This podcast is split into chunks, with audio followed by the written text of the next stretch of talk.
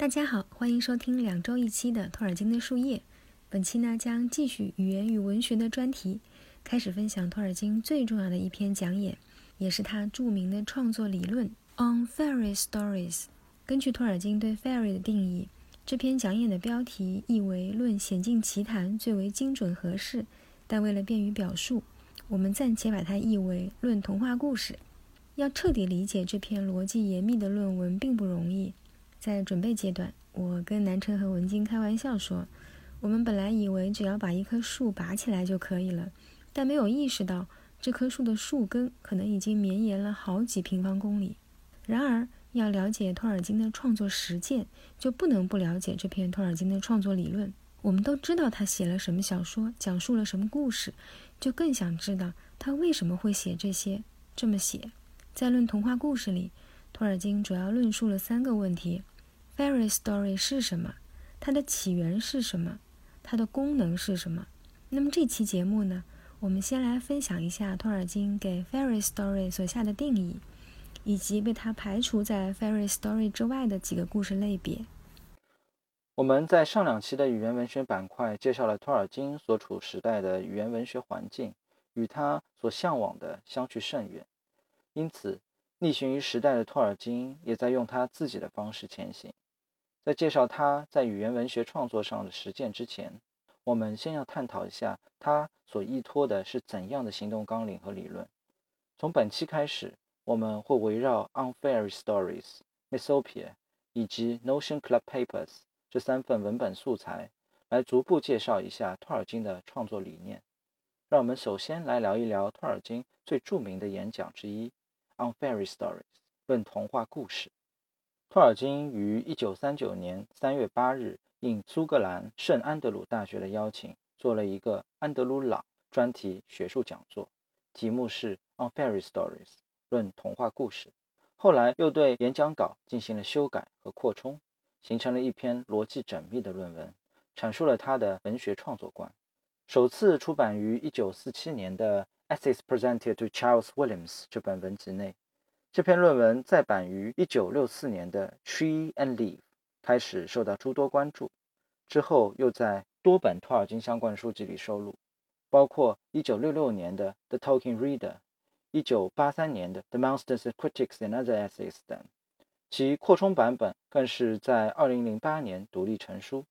1939年正值《霍比特人》大卖，托尔金在出版社的请求下进行魔戒创作的时期。出版社和大众想要更多的霍比特人的故事，而托尔金想要他的神话罗曼史。处于那个当口的他，也在不断思索自己的创作动机。很多后来人们经常提到的托尔金的一些著名的理论，比如 subcreation 次创造和 u-catastrophe 反灾难，都在这篇论文里有系统性的论述。此篇论文也为后世的奇幻文学创造构建了理论基础。托尔金将整篇论文划分为三个部分，分别通过论述来解答什么是 fairy stories，它们的来源是什么，以及它们的用处何在。我们这期先来介绍一下第一个问题：什么是 fairy stories？作为语文学家的托尔金，自是首先从语言学的角度开始论述。牛津词典里并没有对 fairy story 这个复合词给出过解释。而与之相近的 fairy tale 童话一词，最早出现在1750年，有 A、B 和 C 三个解释。A 解释为关于仙灵的故事、仙灵传说；B 解释为一个不真实、不可信的故事；C 解释为虚假陈词。托尔金认为这三个词条要么太过狭隘，要么太过宽泛，无法做针对性论述。他尤其是对 “fairy” 仙灵这个词本身的解释不甚满意。词典上说，仙灵是身形娇小的超自然生灵，大众认为其拥有魔力，能够影响善恶，左右人事。托尔金认为，“超自然”这个字眼用在仙灵的头上本就有问题，人相对于仙灵才是超自然的，仙灵是自然的一部分，远比人类更贴近自然。通过仙境的道路，既非荣升天堂，亦非坠落地狱，那是一条意境之路。他不否认身形娇小这一对仙灵形象的定义，已经是现代社会非常普遍的观念了。英语里诸如 elf、fae、fairy、fairy 这些词长期受法语的影响，因此仙灵的形象也很大程度上受到法国文化的左右。再加上英国人喜欢娇小精致的事物，这样的喜好也就自然而然地在文学形象里大量出现了。莎士比亚和伊丽莎白一世时期的著名诗人迈克尔·德雷顿的一些作品，将娇小的仙灵形象固化在了文学层面上。德雷顿在他的诗歌《Nymphaea》中描绘的花仙子，不单单娇小，还带有蝴蝶翅膀，头上长有触须。同样，在莎士比亚《仲夏夜之梦》中也有类似的体现。托尔金认为，早在19世纪以前，人们就想要通过这类娇小可爱的仙灵形象来使得故事变得有趣儿，然而却浮于表面，并没能真正成功。《Nymphaea》这个故事披上了娇小仙灵的外衣，所展现的情节有些类似亚瑟王、王后 Guinevere 和骑士 Lancelot 之间的故事。但其内核实质却依旧无趣。国王和爱恋女王的骑士之间的矛盾，在喝了忘川水后就不了了之了，整若亚瑟王传奇里所展现的善恶曲折来得深入人心。同样，托尔金认为，英国大诗人 Spencer 的先后《The Fairy Queen》里所提到的骑士们，也要比《Nymphaea》里所谓的用黄蜂针刺武装自己的荒诞骑士更为有特质。而且，Spencer 将这些骑士称为 Elf。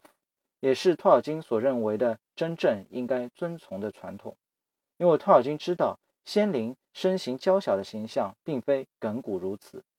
Fairy 和 Elf 也经常被用来翻译一些日耳曼、斯堪的纳维亚和凯尔特故事里的仙灵，而他们并非都是娇小的。他觉得大航海时代的拓展将这个世界变得太过狭小了，以至于在地球上无法再同时容纳人类和仙灵了。在他的早期创作《失落的传说》中，便继续了精灵从高洁伟岸的形象如何一步步转变为如今现代认知里娇小甚至透明不可见的形象。Fairy 这个词和 Elf 意思相近，相对而言是个现代词，都铎王朝时期以前几乎不被使用。根据牛津词典所云，其首次被提及于1450年。诗人 Gower 有句诗句叫做。As he were fairy，即 as if he would come from fairy，就好似他从仙境中来一般。从中我们可以发现，通常人们对 fairy story 的理解都太过狭隘了。他们并不是关于仙灵的故事，而是关于那些有仙灵真实存在在其中的国度，即整个仙境世界，亦或是说奇境。除此之外，在整个奇境里。不仅有精灵仙女，也有矮人、女巫、巨怪、巨人、恶龙，更有海洋、太阳、月亮、天空、大地，以及出现在这个世界上的所有东西，包括树木和鸟类、流水和石头、酒和面包，还有我们这些凡人。如果精灵是真实的，并且独立存在于我们人类那些关于他们的故事里。那精灵与我们并不彼此相关，命运殊途，并不会经常遇见。即便在奇境的边缘，我们与精灵也只会是偶然相遇。因此，托尔金认为，fairy story 的定义并不基于任何关于仙灵或者精灵的历史考据，而是依赖于 fairy 奇境的本质，即 perilous land 危机四伏的奇幻世界本身，以及围绕这个世界的氛围。无论他的目的是讽刺、冒险、道德还是奇幻，他都与魔法息息相关。而这种魔法并不指代任何一种技术，而是奇境的一部分。在 Fairy Stories 所构架的奇境世界里，是真实的，需要被认真对待，不可被随便拿来开玩笑，否则也就失去故事本来的功效了。他认为中世纪故事高文与利骑士在这点上面就做得很到位。下面我们再次引用在《生史观》第五期开头所引用过的《论童话故事讲演》的开场白，来细细品味一下前面说到的这一定义。Fairy is a perilous land, and in it are pitfalls for the unwary and dungeons for the overbold. The realm of fairy story is wide and deep, and high and filled with many things. All manner of beasts and birds are found here, shoreless seas and stars uncounted, beauty that is an enchantment, and an ever present peril. Both joy and sorrow are sharp as swords. In that realm, a man may, perhaps, count himself fortunate to have wandered, but its very richness and strangeness tie the tongue of a traveller who would report them. And while he is there, it is dangerous for him to ask too many questions, lest the gates should be shut and the keys be lost. 仙境是一险境，身在其中，轻视之人会跌落陷阱， 莽撞之人亦会深陷牢笼。仙灵故事里所诉说的国度，蕴含着许多深邃而高远的事物。飞禽走兽，无岸汪洋，无尽星辰。美或是一种魅惑，亦伴有一丝无时无刻的危险。喜悦与悲伤交织在一起，如同利剑般锋利。有的人或许会庆幸自己曾在那个国度游历，然而它的瑰丽和奇异，却让想要描述它的旅人无法形容。仙境里的旅人们深知太多的问题会让自己身处危险之中，却又唯恐通往仙境的大门会关上，钥匙会丢落。托尔金认为，尽管市面上有许多 fairy story 的选集，但其中包含的有些故事并不能被叫做 fairy story。因此，他特意把三个类别从 fairy stories 中区别开来。在谈论这三个门类前，我们先介绍一下童话被当作一种类型文学的起源，以及在英国家喻户晓的童话选集安德鲁·朗的《彩色童话集》。好的，在托尔金说他呢，先举几个反例时啊，首先提到了这篇纪念演讲的主角，也就是对他的童话观、创作观、文学审美偏好影响极大的安德鲁·朗。托尔金认为，朗夫妇耗费二十年心血编成的十二卷彩色童话集，在包容性、畅销度和总体品质上都无可比拟。当然，托尔金说他并不是为了分析里面的童话而来。而是摘取了《蓝色童话》中收录的《格列佛游记》的《小人国历险记》这一篇来阐述自己的观点。这个呢，南城后面会讲。我这里啊，先简单介绍一下安德鲁·朗。如果没有彩色童话集，安德鲁·朗的名字在历史中会更多的与人类学家、民俗学家、历史学家、传记作家及诗人联系在一起。这个既写了英国文学史，又编撰了彩色童话集的人。出生于苏格兰塞尔科克地区，自幼听着传说和民间故事长大。朗认为自己首先是一名人类学家，在1884年出版了第一部民俗学作品《习俗与神话》，之后又出版了《神话、礼仪及宗教》。他认为，所谓的民俗不是更高的文学神话的废墟，而是神话赖以存在的基础。在民间传说中，可以看到人类过去的真实的痕迹。随着年龄的增长，安德鲁·朗对民间传说和童话故事的兴趣扩大到了世界范围。他着手为英国儿童选择适合他们阅读的童话，预备整理后加以复述。当时呢，协助他做好这一伟大工作的是他非常具有语言天赋的妻子里奥诺拉。她协助丈夫把一些著名的童话加以编写，终于完成了享誉世界的彩色童话集。在这部编撰和出版时间跨越十九、二十世纪的童话集里，收集了安徒生、格林兄弟、豪夫等人的著名童话，也收录了亚洲、非洲、美洲各地的民间故事，呈现了世界各地不同的风情及丰富的人物样貌。有些呢，经过朗夫妇的改编，与原作略有出入。我小时候呢，也读了其中的三部：蓝色童话、红色童话和绿色童话。当时是反复的看。翻到呢，封面都快脱落了。虽然对孩子来说可以算是大厚本了，但是收录的故事呢都很吸引人，尤其是那些长而曲折的冒险故事，真的是让人欲罢不能。在提及安德鲁·朗和《蓝色童话》里的小人国历险记时，托尔金呢又忍不住 Q 了一下被称为为儿童书写第一人的夏尔佩罗。虽然托尔金表示夏尔佩罗和穿靴子的猫之类。无论在他的童年时代还是成人时代，都不是他的菜。但并不可否认，这位法国儿童文学之父对后世童话元素的演变和重新讲述的深远影响。用卡尔维诺的说法，夏尔佩罗为童话做成了两件事：重新确立这一叙述文学的地位，然后使它普及。夏尔佩罗呢，生于巴黎，死于巴黎。生活在太阳王路易十四执政时期。他有个显赫的家庭，父亲是律师，也是议会成员；一位兄长是财政部的总税务长，一位兄长是著名建筑师，设计了卢浮宫的柱廊。他自己呢，在政界和学界也都有显赫的名声，但他一生最显赫的功绩，便是以法兰西学院的院士之名，收集、书写、出版儿童的专属文学，一手把作为类型文学的童话带到了英雄主义和古典主义示威的法国，也带到了世界上和历史中。我们所熟知的，有以其儿子名义出版的《鹅妈妈的故事》，当然。关于这部作品呢，是否是夏尔佩罗的作品？作家卡尔维诺在其著作《论童话》中有专篇论述，大家有兴趣可以去看。还有上文提到的穿靴子的猫，大家在童年时代可能都读过或知晓这个故事，讲述一只以智慧为主人赢得名望与财富的猫的故事。我个人觉得这个故事有一种童话特有的带劲、生猛，甚至一丝血腥。尤其是当城堡里的愚蠢妖魔受到猫的诱骗和激将，变成老鼠，被猫一口吞掉时，我的内心呢，多少会涌起一阵毛骨悚然的不快。当然，这些也都是夏尔佩罗式童话的特征。屠格涅夫曾评价佩罗的童话，虽然带着旧法国式的优雅，稍嫌过分讲究，但他们快乐、有趣、自然，不矮板，没有过多的道德说教和作者的刻意为之。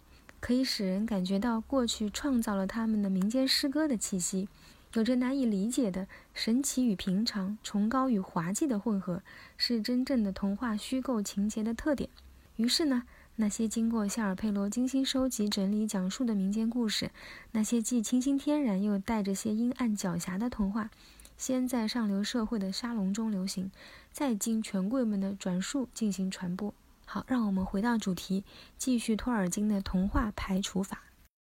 托尔金认为，《格列佛游记》中的《A Voyage to Lilliput》小人国历险记并非是 fairy story，却被收录在了蓝色童话中。他推测，这个作品被收录进来，仅仅是因为 Lilliputians 小人国的人长得非常小，甚至袖珍。但小这件事儿在奇境中仅仅是个意外。他认为，尽管故事中透出了诸多传统故事里常有的讽刺意味，但其承载讽刺的载体隶属于游记 （Travelers' Tales） 这一门类。这些故事提到了许多神奇的内容，但这些神奇的事物在我们所生活的凡尘是可见的，在我们可知的时间和空间维度内，仅仅是距离将它们藏匿了起来。《格列佛游记》其实性质和《吹牛大王历险记》是一样的。这部作品呢，是德国作家鲁道夫·埃里希·阿斯伯创造的。其主人公敏西豪森男爵的原型是一个德国贵族，他是个吹牛大王。参军回家后，向人们讲述了许多虚构的经历，包括骑过炮弹、被地中海的大鱼吞噬过、前往过月球等。我们在托尔金与世界大战的最后一期有讲过刘易斯的《Pilgrim Regrets》朝圣者的回眸。这个故事应该也可以划归到游记这个门类里。托尔金之后又以 H.G. Wells 的《First Man in the Moon》月球上最早的人类和《Time Machine》时间机器举例来继续阐述观点。时间机器里提到了两只种族：艾洛艾洛伊人和 Molochs 莫洛克人，他们生活在公元八零二七零一年，处于时间的深渊里，因而带着一种魅力。在书里，他们是我们人类在时间的长河中慢慢演变而来的，就像古代英国人认为各种妖魔鬼怪是亚当的儿子 Ken 的后代一样。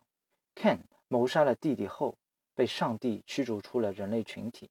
此处提到的妖魔鬼怪，原文为 elf，y-l-f-e，the very elves，源自贝奥武夫，但并不是我们通常理解的精灵。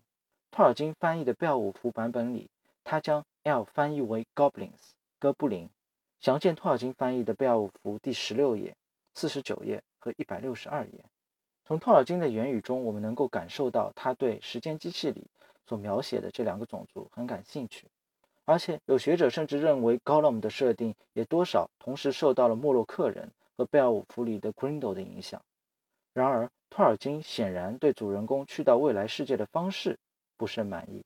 他认为这种距离感，尤其是时间上的距离感所带来的魅力，被荒唐而不可信的时间机器本身给削弱了，显得很不真实。托尔金一直更偏好时间上的纵深，而刘易斯深受 Wells 的影响，偏好空间上的广阔。这就是为什么当年托尔金和刘易斯打算一同开始写科幻小说的时候，刘易斯会写空间旅行小说《沉寂星球》（Out of Silent Planet），而托尔金要写时间旅行小说《失落之路》（Lost Road）。托尔金认为这个例子可以说明为何界定 fairy story 的范围边界是那么的困难。他觉得 fairy story 可以满足一些人类的原生夙愿。无论是否借助机器或者魔法这样的媒介，其中的一个夙愿便是要拓展时间和空间的深度，而另一个夙愿便是能和其他的生灵建立情感上的交流。第二类，托尔金不认为是 fairy story 的故事，是利用人类的睡梦作为媒介的那类故事。诚然，梦境中所发生之事本身，也许从各方面而言，确实符合 fairy story 的各种性质。但托尔金认为，当这样的故事被植入一个梦境的框架，整体的 fairy story 属性就会大打折扣，仿佛是一幅完好的画被镶在一个破损的画框中。梦境并非与 fairy story 全然无关，做梦这种现象本身就像是一股仙境的力量，这力量将仙境之景生动展现在人的眼前。但是，当一个作者告诉读者，他的故事仅仅是睡觉时的臆想，那这就和 fairy 最重要的核心特质背道而驰了。这个核心就是奇迹是客观发生的，并不以人的意志为转移。人们经常说仙子或精灵是幻象大师，让人类产生幻觉，但这并非否定了他们本身的存在。托尔金认为，对于任何一个 fairy story，其中发生的故事应该被定义为真实的。如果因为梦境或者其他类似的载体而宣称故事中发生的奇迹是虚构或是幻觉，那就违背了 fairy story 的本意。大家非常熟悉的刘易斯·卡罗尔的《爱丽丝漫游奇境》故事系列中，爱丽丝是在睡梦中梦见自己来到 Wonderland，而并非她的身体真正去到 Wonderland。所以在这样的设定下，托尔金就认为它不能算作 fairy story。当然，托尔金其实并不反对梦境出现在 fairy story 里。但前提是故事中的梦境是一个真正通往 fairy 的载体和通道，而不单单是人脑海中的幻象。在他自己的作品《The Notion Club Papers》和《The Lost Road》里面，梦境成为一种穿越的方式。通过它，故事里的角色见证了失落已久的努门诺尔的沦亡和沉没。这里的梦显然是一道连接两个时空的形式非常诗意的通道。第三种，托尔金认为不应该被定义为 fairy story 的故事是 beast fable，也就是动物寓言故事。他在文中有一个非常详细的举例，是来自 Andrew Land 的《Lilac Fairy Book》紫色童话里的一个名为 The Monkey's Heart 的故事，也叫做 The Heart of a Monkey。故事讲述的是一条鲨鱼每天都到悬崖边的大树下，住在树上的猴子每次都把树上的水果扔给鲨鱼吃。久而久之，猴子觉得鲨鱼成为了自己的朋友。有一天，鲨鱼邀请猴子去看看自己的家乡。猴子答应后，就骑在鲨鱼背上。他们在大海上航行了六天之后，鲨鱼终于说出了真正的目的：他的国度有一位国王病重，只有猴子的心脏才能治愈这位国王。聪明的猴子平静地说：“啊，太不幸了！你应该早点告诉我呀，因为我把心脏挂在了家中的树上，并没有随身携带。”你看能不能送我回去拿一下心脏？鲨鱼信以为真，用了三天就回到了岸边的大树下。猴子回到树上后，给鲨鱼讲了一个关于只有没有心的人才会第二次上当的故事。在这一类故事中，动物都像人类一样可以讲话。托尔金判断这是他们被认为和 fairy story 有联系的原因。fairy 故事中，人们的主要渴望之一是能够与动物们交流、交谈。而动物寓言故事中的动物会说话这一特征，就其源头可能就与这种渴望有细微的关联。然而，人类能够魔法般听懂鸟兽树木的语言，更接近 fairy 真正的动机。在这种动机下，能够与动物交谈的人类应该是故事的主角。因此，动物寓言故事其实是完全偏离了这种动机的，并且在动物寓言中，动物成为了故事的主角和英雄。人类就算出现在其中，也往往只是故事的附属品。更重要的是，这些故事中的动物其实只是戴上了动物面具的人类罢了，它们只是一种讽刺写作的手段。所以，托尔金认为动物寓言不是 fairy story。这样例子还有很多。在这篇论文里，托尔金还提到了《Rena the Fox》、《The Nun's Priest's Tale》和《Brer Rabbit》，甚至是大家耳熟能详的三只小猪的故事。其中，《Reynard the Fox》是一系列起源于大约十世纪左右欧洲的故事，都和一只名叫 Reynard 的狐狸有关。故事的主旨是这只天性狡猾的狐狸，凭借它的智慧战胜了各种动物。这个故事影响深远，甚至可以在乔叟的《坎特伯雷故事集》里看到它的身影。《The Nun's Priest's Tale》讲述的也是这类用智慧战胜力量的故事。故事的主角是一只公鸡。《Brer Rabbit》是由非洲裔口口相传带入美国的一个故事，同样是关于弱小者用聪明才智胜过强悍者。至于三只小猪就不赘述了。以上所有的故事寓意鲜明，就如同托尔金所讲，这些动物其实是人类利用动物的外衣在讲述人类自己的故事，它们并不是 fairy story。随后，托尔金又提出了像《The Monkey's Heart》这样的动物寓言故事之所以会被 Andrew Lang 编写进 Fairy Book，也许其主要的原因来自于心脏在异处的这个概念。这个概念在传统的 fairy story 里被广泛的使用。人或者动物的生命和力量会存在于他们身体之外的某处，或者他们的生命之力被注入到身体的某一部位，然后将其藏到别处。这个部位通常是心脏。无论是遥远的过去，还是托尔金的年代，fairy story 中这样的情景都是经久不衰的。活跃于19世纪中后期，被誉为维多利亚时代童话之王的苏格兰作家 George MacDonald 有一个名为《The Giant's Heart》巨人的心脏的 fairy story。故事的主角，一名王子，为了从巨人的城堡里救出自己的六个哥哥和他们的未婚妻，几经周折找到了巨人藏在遥远的一口水井中的心脏。他用力捏住心脏，巨人忍受不了痛苦，才释放了王子的哥哥们和他们的未婚妻。即使在公元前，都有心脏在身体之外这样的情节出现在故事里。大英博物馆收藏了一个来自公元前十一世纪的古埃及残卷。上面记载了一个两兄弟的故事。故事中，弟弟告诉哥哥，自己的心脏会被施魔法，放在一棵雪松顶端。有一天，雪松会被砍倒，到那时，哥哥应该来寻找他的心脏，将心脏放置在一罐冷水中，他就会复活。以上两个是托尔金在论文中引用的例子，而他自己的作品中显然也使用了这个概念。我们最熟悉的例子就是索隆把自己的大部分力量注入到至尊魔戒中。毁灭魔戒就可以彻底击败索隆。在当代文艺和影视作品里，这样的概念更是不胜枚举。大家应该看过《加勒比海盗》这部电影吧？在第二部电影中，鬼船飞翔的荷兰人号的船长 Davy Jones，他的心脏就被锁在了一个宝箱之中。各路角色都想要夺取装着他心脏的宝箱来达成自己的目的。正是这样的概念，让《The Monkey's Heart》这样的动物寓言和 Fairy Story 有了一点联系。我们最后来总结一下托尔金所说的 fairy stories 需要具备的特征：故事是关于奇境的，魔法对于故事的世界观是真实自洽的，要有拓展时间和空间的深度。故事里的人类能和其他生灵建立情感上的交流。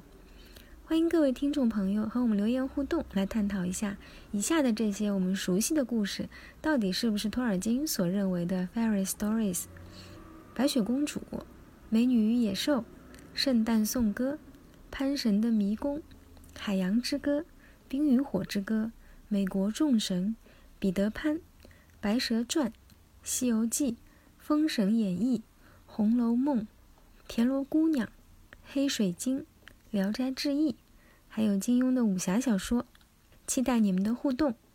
好的，本期节目就到这里了。下期节目啊，又将有特殊的嘉宾给我们带来特殊的分享，敬请期待。感谢你们的收听和陪伴，我们下期见，拜拜。